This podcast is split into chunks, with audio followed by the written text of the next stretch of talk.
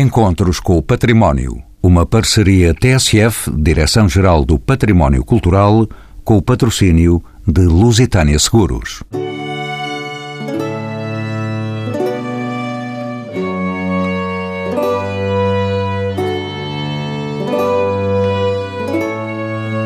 A delicadeza e a beleza perpassam na exposição aberta no Palácio Nacional da Ajuda, onde vai permanecer até meados do mês de janeiro de 2016. Recolhe em vários palácios e museus a exposição Ricordo de Venésia, com vidros de Murano da Casa Real Portuguesa, revela pormenores intensos desta arte com 5 mil anos de existência. Dragões, golfinhos, flores e folhas, pérolas, cavalos alados, leões e outras fantasias produzidas pelos mestres vidreiros venezianos oitocentistas trazem cor e luz a um dos espaços nobres do Palácio da Ajuda. Este é o mote para os convidados deste programa.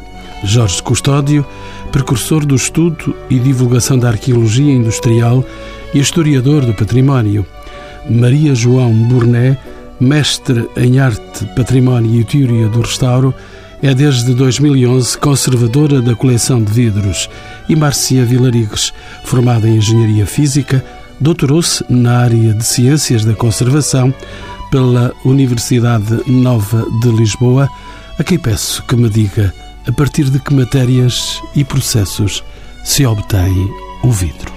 Nós, para produzirmos o vidro, estamos aqui a falar uh, de um vidro tradicional que nós chamamos um vidro silicatado, que nos diz logo à partida, portanto, que estamos a usar matérias siliciosas, tipicamente areias, em Veneza, porque estamos também aqui no, no sítio da exposição de Veneza, eles falam dos seixos de quartzo muito puro do rio Ticino, portanto essa será assim a nossa matéria-prima base, ao qual depois eram adicionadas cinzas de plantas, essas plantas podiam ser plantas costeiras, numa tradição mais uh, mediterrânica, ou então de árvores como a faia, que eram, portanto isso numa tradição já mais da Europa Central, que foi também muito seguida em Portugal.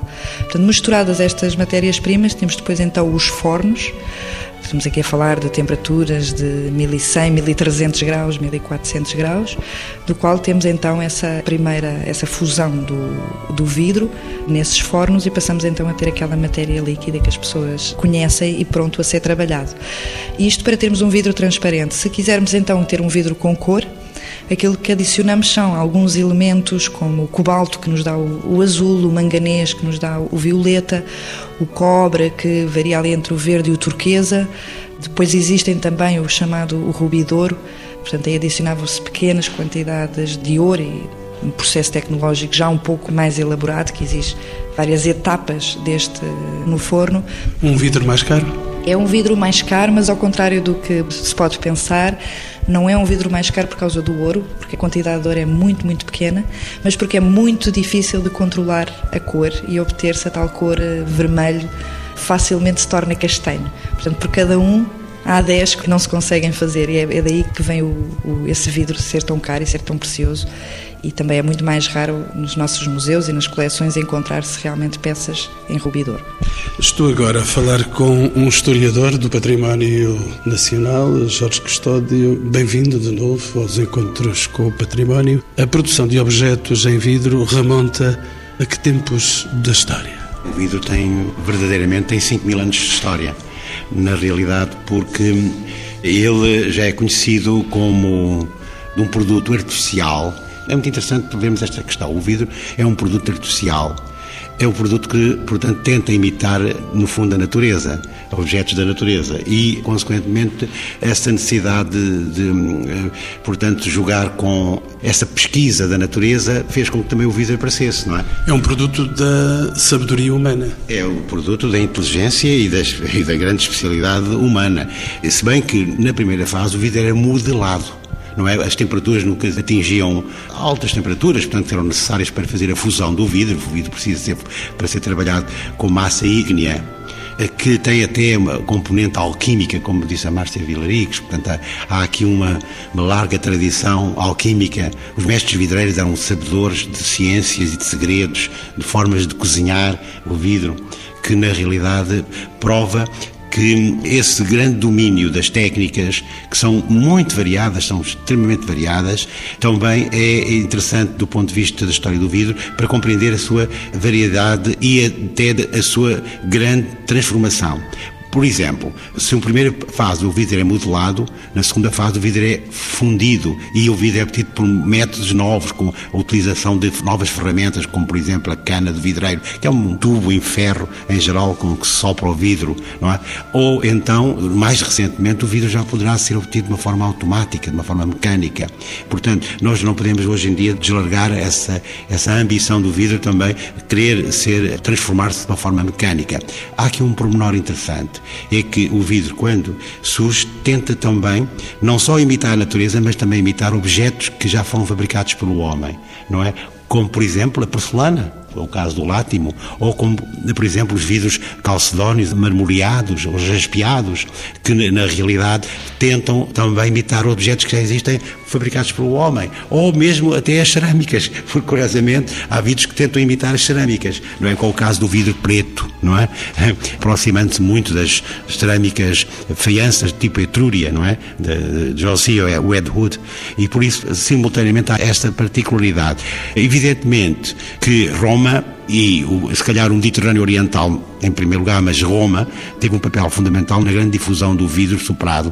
E é essa tradição que vem depois correr toda a parte da Alta Idade Média, Idade Média, Idade Moderna, tendo aqui em conta a exposição da, da Maria João Brunet, que é uma exposição singular e muito significativa, o vidro veneziano, agora na fase das art and crafts, a fase em que o vidro, portanto, acaba por renascer em Murano, em Veneza, e se transformar outra vez num objeto de culto das elites eh, burguesas e nobres, enobrecidas da Europa de então. Vamos já passar por Veneza, mas entretanto, Jorge Custódio, e no território português, onde é que surgem os primeiros testemunhos de produção vidreira? Eh, também no território português, eh, Roma também ocupa um lugar singular. Evidentemente, o que nós não sabemos totalmente ainda é em todos os sítios onde foram produzidos vidros. Já sabemos alguns, Braga, já sabemos, portanto, de Conímbriga, mas quer dizer, podemos eventualmente vir a saber mais, porque hoje em dia estão feitos estudos que nos permitem dizer que se podia comprar massa de vidro, portanto, já pronta para ser trabalhada em oficinas de uma forma mais natural, para fazer os objetos, evidentemente. Todavia, portanto, há algumas lacunas na investigação uh, histórica e arqueológica do vidro. Essas lacunas, sobretudo, nasceram pelo facto de nunca se deu grande relevo à importância arqueológica do vidro. Os arqueólogos, em princípio, gostavam muito da cerâmica, objetos, as peçazinhas, os cacos, mas nunca se preocupavam com o vidro e o vidro era sempre colocado de lado. Hoje em dia já não acontece tanto assim, já temos o trabalho grandioso e excelente da Teresa Medici e que nos permite, portanto, uh, conhecer o vidro de determinadas épocas de uma forma arqueológica, de modo a que, portanto, possamos fazer e criar uma genealogia do próprio vidro, porque fazer a genealogia do vidro é fazer a genealogia também dos mestres vidreiros. Os mestres vidreiros que eram senhores, sabedores dessa alquímica e por isso, o aspecto curioso do vidro é que há vidro de uso e há vidro de prestígio, não é? O vidro de uso essencialmente destina-se a servir a vida doméstica, ou os hospitais, ou a, a urbe, por causa das vidraças, não é? Mas depois há o vidro de prestígio, é aquele que, portanto, mais caro, trabalhado com regras muito, vá lá, rígidas e com conhecimentos muito profundos eh, de arte, de temperatura, de física, de química, que juntando tudo isso dão origem, portanto, a um vidro que provavelmente não é para uso, mas para se mostrar não é? para estar eh, na decoração, para ser uma escultura até, ou seja, ter uma função escultórica num gabinete, por exemplo, de um colecionador ou na casa real propriamente dita. Sabemos ainda, Jorge Custódio, que os fornos de vidro que laboram em Portugal pelos séculos XIV, XV e XVI integram-se no quadro tecnológico da indústria vidreira medieval. Que objetos se produziam e quem é que os adquiria? Para que funções e com que finalidades? Jorge Custódio. Boas, eu, eu por acaso nunca escavei um forno medieval. O único forno que eu escavei foi o forno, portanto, de Coina, que é um forno já do século XVIII uma manufatura. Portanto, pelo contrário, o que nos falta em Portugal é descobrir os fornos vidreiros medievais e quinhentistas e até, e até seiscentistas, não é? Porque não tendo nós fornos para poder estudar de um ponto de vista arqueológico, o que acontece é que não podemos fazer datações corretas dos próprios vidros, não temos marcadores suficientes para fazer datações corretas. A única coisa que eu posso me referenciar em relação àquilo que foi o meu trabalho arqueológico nesta área do vidro foi exatamente a escavação da fábrica de vidros de Coina, pelo qual me permitiu fazer algumas mudanças na idiosincrasia da, da história do vidro em Portugal. Que havia coisas como esta, que o vidro tinha nascido na Marinha Grande e, na verdade, não nasceu, não é? E, consequentemente, portanto, hum, tentar, de hora avante, portanto, pelo menos os, os vídeos de Coina, ficarem identificados nas coleções eh, dos museus ou nas coleções privadas. Márcia Vilarigues, doutorada em Ciências da Conservação. Olhando a história, Sra. Professora, sabemos que também na Idade Média os vitrais abriram rasgos de luz e cor em sés catedrais, nos mosteiros e nos conventos. Como é que se processa o fabrico do vitral? Estamos já a caminhar para uma especificidade do vidro, Márcia Vilarigues. Portanto, o vitral, nós começamos por ter a chapa de vidro, o desenho do vitral era sempre preparado naquilo que se chama tábua do vitralista, quando era em madeira, e depois o cartão. Portanto, foi algo que a introdução do papel foi muito, muito importante para o desenvolvimento do vitral. Tal como de outras artes decorativas, passamos também a ter as gravuras que circulavam pelos vários países e que, tal como eram utilizadas para se fazer azulejos, também eram utilizadas para se fazer vitral, como o desenho do vitral. E, portanto, nesse cartão, nessa tábua do vitralista, aquilo que é indicado, portanto, é em tamanho natural, em que são indicados as cores do vitral, de cada vidro, de cada pedaço de vidro, e o desenho para cada um desses pedaços. Esse desenho é depois pintado com tintas que são, no fundo, uma mistura de vidro moído, depois com óxidos de ferro, ou mais tarde, quando já falamos dos maltes, também os tais óxidos de cobalto para o azul, o manganês para o violeta. No século XIV surge também o amarelo de prata, que é aquilo que nós conhecemos, que todo o amarelo que, que nos aparece no vitral é tal, é essa tecnologia do amarelo de prata. E, portanto, eram pintados de acordo com esses desenhos, e depois essa chapa de vidro vai ao forno. Todos esses fragmentos de vidro são então unidos pela calha de chumbo, que nos permite fazer a composição. As pessoas à distância não têm muita noção, portanto, o vitral, na verdade, são tipicamente conjuntos de painéis eh, retangulares que não são individualmente assim tão grandes. Portanto, quando eu falo em tamanho natural, é o tamanho natural de cada um desses painéis individuais. Depois, conforme se estivermos a falar de uma obra mais pequena, teríamos uma pessoa.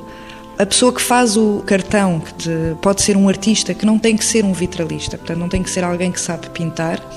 E o que muitas vezes acontecia era haver realmente artistas e depois poderia haver vários vitralistas. Portanto, temos numa situação, agora, por exemplo, que está muito interessante, que está a ser estudada no âmbito de um grande restauro na, na Catedral de York em que efetivamente eles começam a identificar várias mãos, desde os aprendizes que propõem os historiadores atualmente, que seriam responsáveis por fazer a pintura mais da estrutura arquitetónica, que é uma pintura mais simples, e depois termos outros artistas, mestres, que efetivamente então já fariam toda a parte das vestes, das faces e mesmo dos fundos. Portanto, é aqui um trabalho de equipa para uma catedral, como aliás toda a construção da catedral. E também de evolução tecnológica, toda esta evolução da própria pintura do vitral também permitiu haver maior liberdade artística nos vitrais. Infelizmente, para a arte do vitral, com o declínio do gótico e com essa mudança também no gosto, entre o século XVII mais ou menos século XVIII, basicamente, deixa de existir o vitral para as catedrais,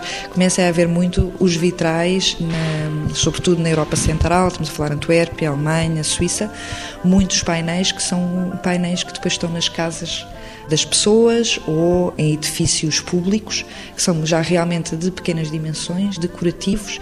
Temos várias sequências, os chamados painéis de boas-vindas, que é quando surge também muitos painéis com os brasões das famílias, ou também pequenos painéis que representam cenas uh, bíblicas, muitas vezes pintados só com essa grisalha e o amarelo de prata, portanto são muito delicados e, e, e muito finos na, na, sua arte, em formatos redondos, o chamado rondel, que são aplicados e que são coisas que têm o diâmetro de uma nossa mão aberta e com arte muito, sobretudo na Antuérpia, muito ricos. Marcia Vilarigas, posso ainda perguntar-lhe que questões de conservação se apresentam a estas paredes tão coloridas, simultaneamente também tão frágeis, que acabamos de referir? Para começar, portanto, é um vidro que está sujeito à intempérie, não é? Portanto, está no exterior e, portanto, todos os problemas de conservação, grande parte, vem daí, o facto de estar realmente sujeito ao, ambiente exterior. Portanto, quer às chuvas, à umidade, que para o vidro é, é um fator crucial na, na sua degradação, ao contrário do que se pensa, o vidro degrada-se com a água. Por outro lado, podemos também ter colonizações biológicas. Os vitrais estão inseridos num edifício, portanto, os próprios problemas que surgem da estrutura do edifício vão se refletir no vitral. E como eu há pouco estava a descrever, portanto, o vitral é um conjunto de vidros que estão montados numa estrutura de chumbo e o tempo de vida dessa calha de chumbo é muito inferior ao tempo de vida do vidro. Portanto, muitas vezes é preciso o restauro do vitral, é na verdade a substituição desta calha. Por outro lado, estão então montados em estruturas que muitas vezes são de ferro, que mais uma vez, tanto o ferro no exterior, nós hoje nós conhecemos a corrosão do ferro, que também, por sua vez, provoca tensões no próprio vitral e que, vão levar muitas vezes até a vidros partidos. Está tudo montado na estrutura de pedra, não é? E os próprios problemas da pedra criam problemas estruturais que eles eh, todos. Mas são realmente, na verdade, na prática, o maior eh, problema no próprio vidro acaba por ser causado pela umidade e, e pela chuva. Maria João Brunet. Bem-vindo aos Encontros com o Património. Sabemos, por outro lado, que os vidros venezianos são sempre muito procurados e tidos como peças de verdadeiro luxo. O que é que os torna tão valiosos e a que época remonta esta procura? Há notícias da procura do vidro veneziano desde o século VII, mas na verdade foi sobretudo depois da queda do Império Romano do, do Oriente que Veneza deu início a um processo de avanço para o Oriente através das rotas comerciais, não é? as rotas do Oriente. E um dos seus artigos de troca, dos principais artigos de troca, era justamente a sua produção, produção vidreira que no início acontecia na cidade de Veneza, antes de ser mesmo em Murano. Os vidreiros venezianos só transitaram para Murano a partir do século XIII. Mas o vidro veneziano tinha a particularidade de ser eh, leve, tinha uma beleza quase etérea. O vidro é representado eh, depois, mais tarde, nos artistas do, do Renascimento, nos Titianos, nos Veroneses, e era produzido sobretudo para as elites, não é? Não só para as elites europeias da Renascença, como também para o Oriente, porque a partir de uma certa altura os venezianos exportaram também para a Síria e fizeram-se substituir à, à produção que existia no Oriente e produziam de acordo com o gosto dos encomendantes. Por isso encontramos peças com formas orientalizantes ao longo de toda a história da produção vidreira veneziana, mas também encontramos peças produzidas para as cortes europeias, como por exemplo é célebre a oferta que foi feita a Federico IV da Dinamarca, mas também a Henrique VIII de Inglaterra, eram peças de uma beleza rara e que apresentavam técnicas bastante semelhantes às que os vidros orientais produzidos outrora no Oriente apresentavam. Por exemplo, as técnicas dos esmaltes, que eram técnicas muito complexas, as douragens e toda a decoração orientalizante também aparece. Mas também decorações com os brasões, as armas das casas reais, eram bastante apreciadas. Portanto, eram objetos de luxo, sobretudo. Maria João Brunet, vamos ficar ainda em Veneza. É verdade que, em certa data, pelo século XIII, e para que os conhecimentos dos mestres vidreiros venezianos permanecessem em segredo, todas as manufaturas foram transferidas para as ilhas de Murano, da região de Veneza. São sete ilhas de cristais com 5 mil habitantes e a um quilómetro de Veneza. Havia aqui alguns segredos guardados neste espaço? Eh, era quase como o segredo da porcelana que os chineses mantiveram, o arcano, mantiveram guardado durante eh, séculos, não é? E que só no século XVIII o alquimista Butker o revelou, o descobriu, não é? Portanto, foi quase a mesma situação. De facto, os vidros eram considerados de tão boa qualidade que os, o Major Consiglio de Veneza decidiu que os vidreiros não podiam de todo revelar os segredos de fabrico. Para além de que havia perigo de que os fornos vidreiros pudessem causar incêndios em Veneza. Por isso, tomaram a decisão de transferir esses fornos para as Ilhas de Murano e a elaboração começou, a partir do século XIII, a realizar-se nessas ilhas. Maria João Bornet, continuando ainda a viajar pela história, pelo século XVIII, a partir do espírito inovador dos mercados italianos, surge por toda a Europa a vidraria Façon de Venise, uma imitação dos modelos italianos. Mas surgem também as peças Façon da Inglaterra e o Cristal da Boêmia. Que características é que os distinguem? Têm pormenores distintivos, de facto? Façon de Venise é a maneira de Veneza. É Tal como eu tinha dito, os, os vidreiros foram obrigados, ficaram enclausurados, digamos assim, nas, nas ilhas de Murano. Mas muitos não acataram essas ordens do Major Concílio da República Sereníssima e resolveram eh, dispersar-se a partir do século XIV. Espalharam-se por várias cidades da Europa, onde fundaram os seus próprios centros de produção, à maneira de Veneza em Antuérpia, em Liege, em Inglaterra, enfim, nos Países Baixos, no norte de Espanha e chegaram a Portugal, não é?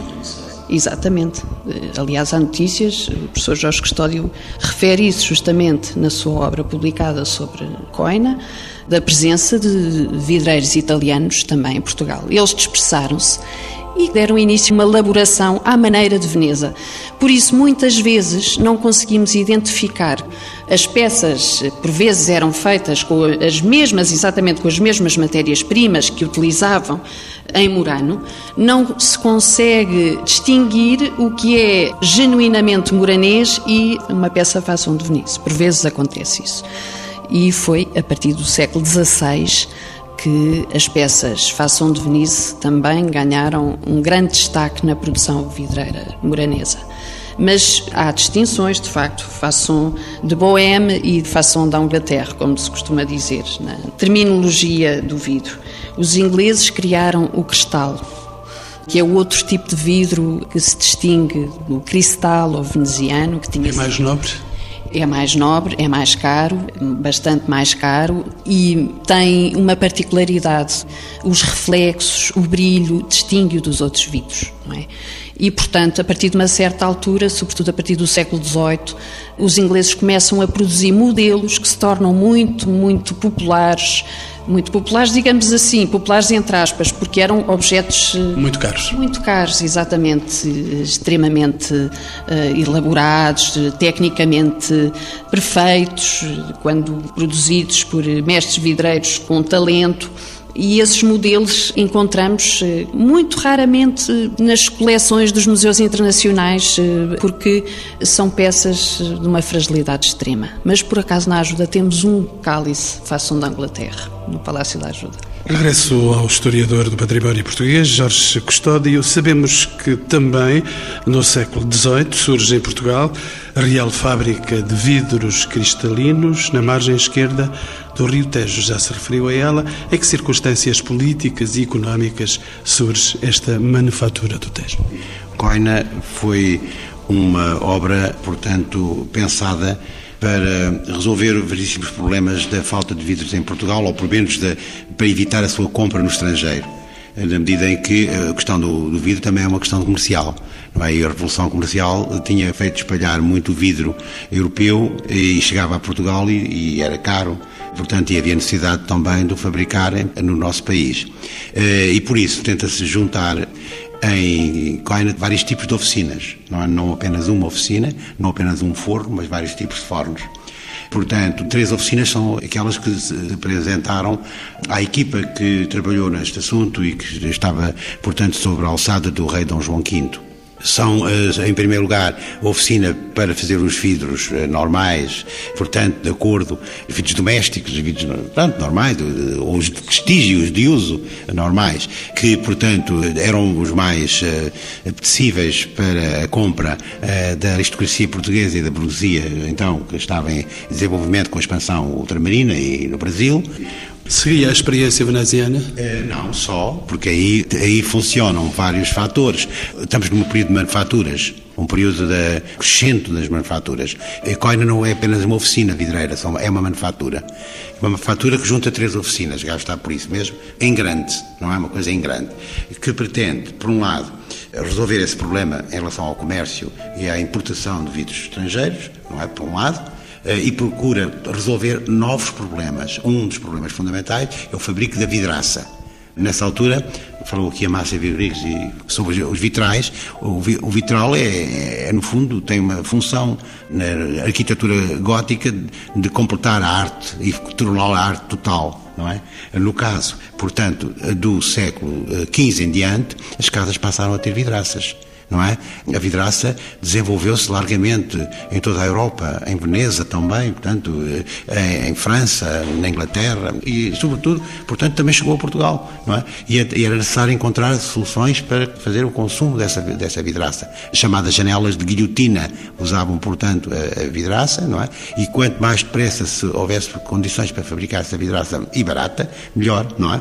E isso era um dos aspectos, um outro tipo de oficina que se desenvolveu em Coina. Mas ainda há outra, é que, a dado momento, começou-se a separar do vidro de prestígio e vidro doméstico o vidro de garrafa, não é? A garrafa passou a ser fundamental, a sua produção, sobretudo nos países onde havia mais vinho, não é? E o caso de Portugal era um caso eh, sui generis e, simultaneamente, portanto, havia necessidade de encontrar um verdadeiro tipo de garrafa de vidro que pudesse solucionar os problemas que eram colocados, no, tanto para a embalagem do vidro como para o seu taponamento, não é? Que é a utilização da, rolha de cortiça, não é? E as garrafas surgem aqui em Coina, no Conselho do Barreiro? Sim, e muita quantidade e altera um pouco a cronologia. O que apareceu em Coina alterou a cronologia conhecida porque adiantou uns anos o fabrico do tipo de garrafa de vinho do Porto que nós antigamente só se dava para finais do século XVIII, não é? Ora, portanto, isso alterou um bocadinho e veio criar novas perspectivas para a sua compreensão.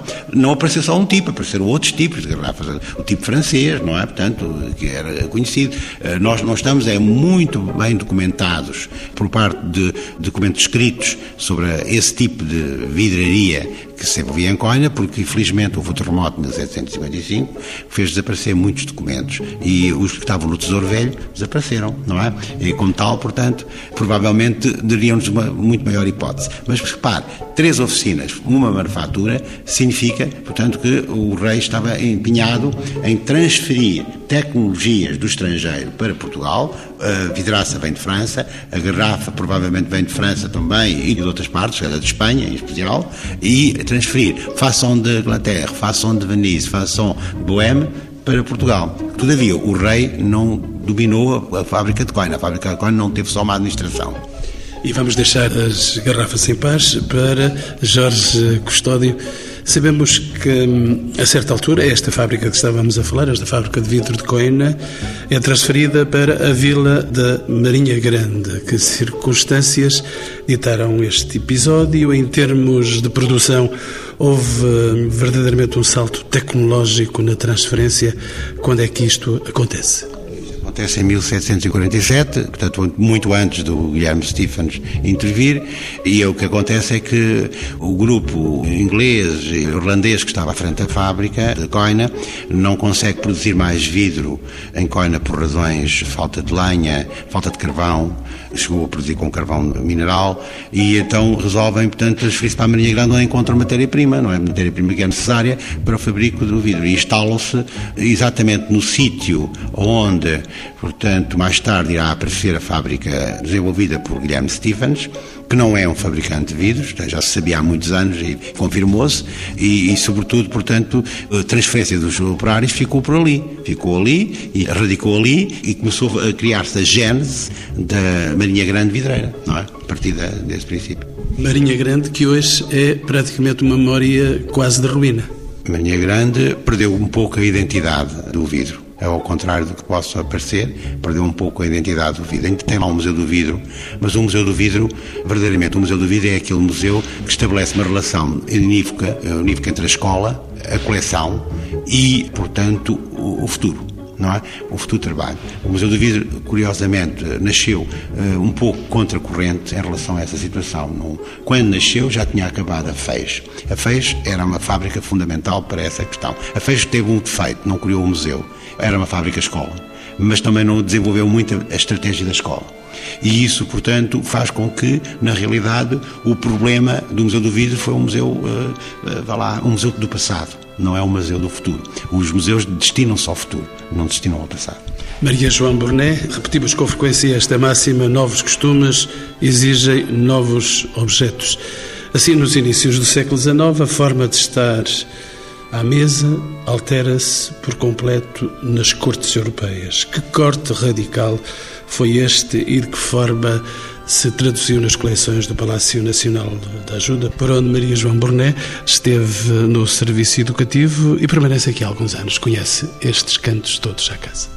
Sim, ter estado no serviço educativo permite-me ter uma visão abrangente do Palácio no seu todo das suas coleções, o que foi muito gratificante para mim. Mas eh, em relação à coleção de vidros, é uma coleção que reflete os hábitos das cortes europeias do século XIX, da segunda metade do século XIX.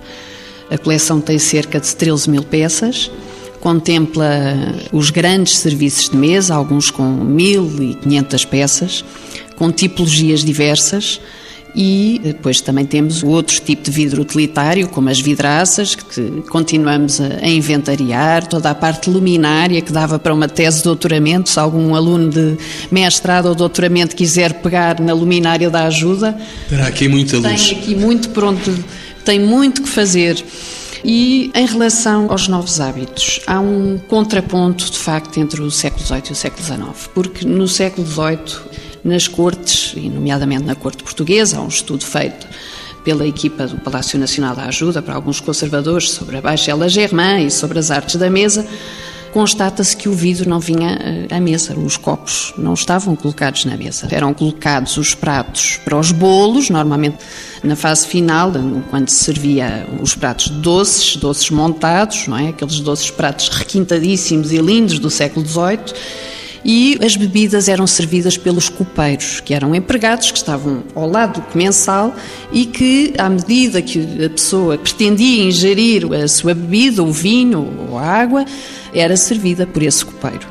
No século XIX, estabelece outro tipo de serviço à mesa, o serviço à russa, service à la russe, que aparece em Paris, na França do Primeiro Império, na Embaixada Russa, um novo hábito. Eh, o serviço é feito sequencialmente, ou seja, enquanto no século XVIII os comensais serviam-se diretamente dos pratos, das terrinas e das travessas que eram colocadas em cima na mesa, no século XIX os pratos são servidos sequencialmente pelos empregados e são montados nos eh, aparadores, digamos assim, nos chamados sideboards é um termo que os ingleses utilizam. Portanto, e para além do mais, todos os copos são colocados na mesa. Há sete tipologias de copos, por vezes nos serviços da ajuda. Temos o copo de água, o copo de vinho branco, o copo de vinho do Reno, que era um vinho fino e que tinha uma garrafa especial, por isso os copos de vinho do Reno, como o vinho do Reno por vezes tinha pé, o copo era colorido, ou vermelho rubi, ou verde, ou azul. Temos um serviço na ajuda que os copos são lindíssimos, num tom verde, que eu não sei, do ponto de vista da química do vidro, não sei qual o pigmento que confere essa cor. E depois não podemos esquecer que estamos numa fase pós-industrial, com o avanço, com a introdução da máquina a vapor. Há um grande desenvolvimento da indústria vidreira, também desta feita dos vidros venezianos. E na ajuda, de facto, temos em exposição, não só na exposição Ricordo di Venezia, mas também na Casa de Jantar da Rainha, um serviço da Companhia Venezia Murano, que a Rainha Dona Maria Pia comprou em 1901 e que chegou à ajuda em 1903 e que representa todas uh, as tipologias requeridas pelo serviço à russa. Maria João Burnet, Uma notícia para os ouvintes dos encontros com o património. Até o dia 20 de janeiro de 2016 estará patente no Palácio da Ajuda, onde estamos a gravar este programa, uma exposição de vidros de Murano da Casa Real Portuguesa. Quais é são as peças de maior destaque nesta mostra que estará visível por mais de três meses? É um pouco difícil destacar, porque eu acho que cada São peça todas tão belas. São, são peças que revelam um, um virtuosismo daqueles mestres vidreiros do século XIX que trabalharam com todo entusiasmo depois num espírito de uma Itália liberta. Não nos podemos esquecer que estamos na altura da reunificação de Itália, em 1866. Veneza é liberta do jugo austríaco e eh, dá-se então o renascimento da indústria vidreira com um senhor chamado António Salviati. E dentro desse espírito, os vidros venezianos não se confinam só à reprodução dos modelos clássicos, mas como estamos numa altura de libertação, digamos assim, os mestres querem extravasar e dar asas à sua criatividade. E é isso que se revela justamente na coleção do Palácio da Ajuda. E não podemos esquecer também que há uma particularidade. Encontramos muitas vezes os dragões. E porquê? Porque isto poderá ter também estar relacionado com o dragão heráldico da Casa de Bragança. É? Para além de que era Naquela altura, já desde séculos anteriores, os mestres vidreiros gostavam de representar o que encontravam eh, na arquitetura, na pintura e fontes de inspiração em Veneza, como deve imaginar, não, não faltam. Afinal, os dragões não vêm de tão perto quanto nós pensávamos.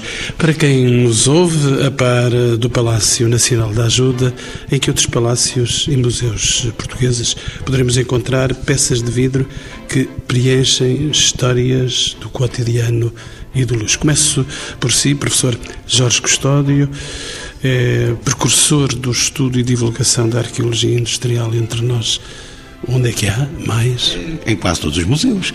Verdadeiramente, a questão do vidro como arte decorativa acabou por eh, encher eh, algumas eh, prateleiras dos museus e das reservas dos museus, uh, umas mais, outras menos, mas evidentemente uh, os palácios reais têm boas coleções, evidente que são fundamentais. Há grandes colecionadores privados que têm mostrado o seu virtuosismo na compra e na aquisição de peças de divulgar valor.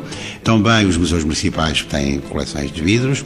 O que acontece é que Antigamente havia uma equipa que estava a trabalhar nas coleções vidreiras à escala nacional. Atualmente essa equipa já se esboroou e, portanto, não temos essa informação em pleno. Todavia, eh, o que se pode dizer é que hoje em dia não se coleciona apenas vidros de prestígio, também se coleciona vidros feitos à máquina, não é? Por exemplo, Madeira Luís, que é uma pessoa notável, que teve um grande papel na divulgação do vidro em Portugal, por exemplo, recolheu peças feitas, portanto, à máquina semiautomáticas ou automáticas e por isso, quer dizer, o vidro não pode se confinar apenas ao período eh, em que estamos aqui a falar. Felizmente, esta exposição é importantíssima para a sua divulgação e abertura para outros horizontes que eventualmente se querem cada vez mais desenvolver.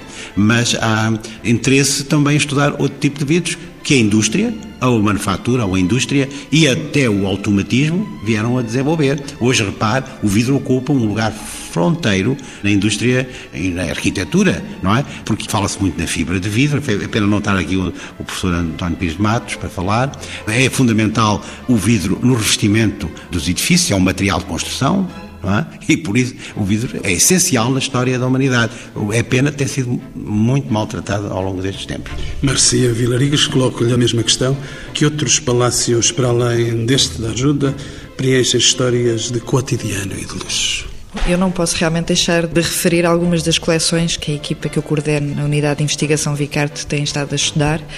Portanto, desde a fantástica coleção que existe, infelizmente em reserva, no Museu Nacional da Arte Antiga, que esperamos que também brevemente ou proximamente possa merecer uma exposição como esta aqui do Palácio da Ajuda. Portanto, é uma coleção Foi principalmente com muitos objetos do rei Dom Fernando II, que ele foi adquirindo ao longo da, da sua vida. Alguns desses objetos estão também, neste caso, já em exposição no Palácio na Pena, juntamente com a sua coleção de vitrais. E não posso também deixar de referir aqui a imensa coleção que existe no Mosteiro de Santa Clara à Velha em Coimbra. Portanto, são muitos, muitos fragmentos arqueológicos num estado fantástico, para além de estarem partidos, mas quer dizer, o vidro propriamente dito, num estado fantástico de conservação, apesar de todo o tempo que tiveram submersos debaixo d'água e que realmente, para além de ter formas únicas, que nos últimos estudos que temos feito nos levam a acreditar realmente tratar-se de uma produção nacional até local, em que provavelmente até usariam as areias ali do Rio Mondego. É uma das possibilidades que neste momento estamos a estudar, obviamente não temos dados conclusivos, mas realmente são peças únicas, com cores absolutamente extraordinárias. É um vidro também muito fino, aí desse ponto de vista ao estilo veneziano, mas que depois as formas não têm nada a ver e que nos contam ah, muito sobre a vida do mosteiro de Santa Clara a Velha.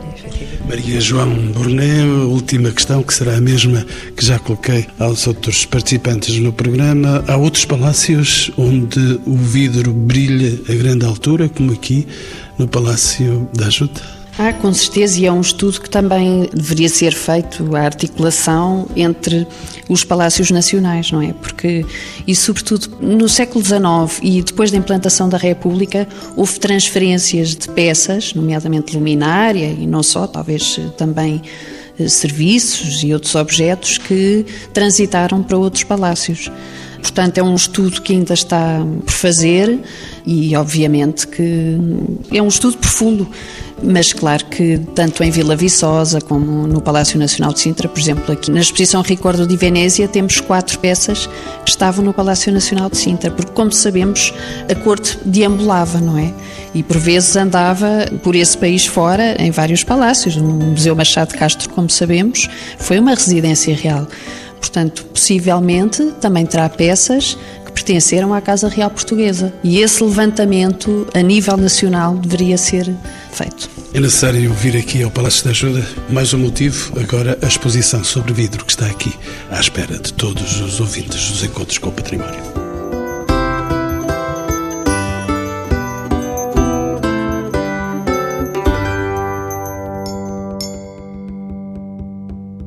Encontros com o Património. Uma parceria TSF, Direção-Geral do Património Cultural, com o patrocínio de Lusitânia Seguros.